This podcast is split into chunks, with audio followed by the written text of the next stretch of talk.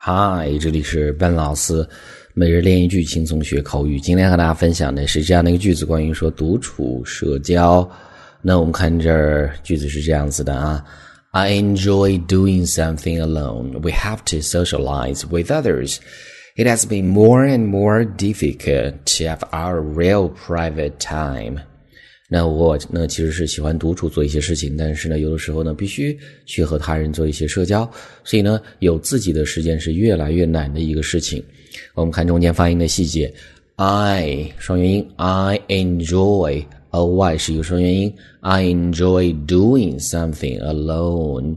那 something 中间的 th 是一个清辅音咬舌头，something，something 怎么去读？alone，o 是一个双元音，alone。alone. I enjoy doing something alone. We have to 不得不 socialize socialize 注意这个单词啊，呃，后面的 i 是一个双元音 social socialize，中间的 i a 是一个短音 a socialize with others with 浊辅音咬舌头 th others 中间的 t 是依然是一个浊辅音咬舌头，所以呢这是中间啊。We have to socialize with others. It has been 那么这种词就会读快一些啊，因为它不是重点，它是这种呃构成语法结构的一些单词。It has been, it has been 就会这么去读。It has been more and more 强调一下，拖长音调高一些就是强调。It has been more and more difficult to have our real private time。所以呢，这种节奏的快慢、语调的高低始终是关键啊。To have our our 双元音加 a our a our real real 中间的 e a 是一个双元音 a real real private pri i private a 读短音 a private time i 是一个双元音。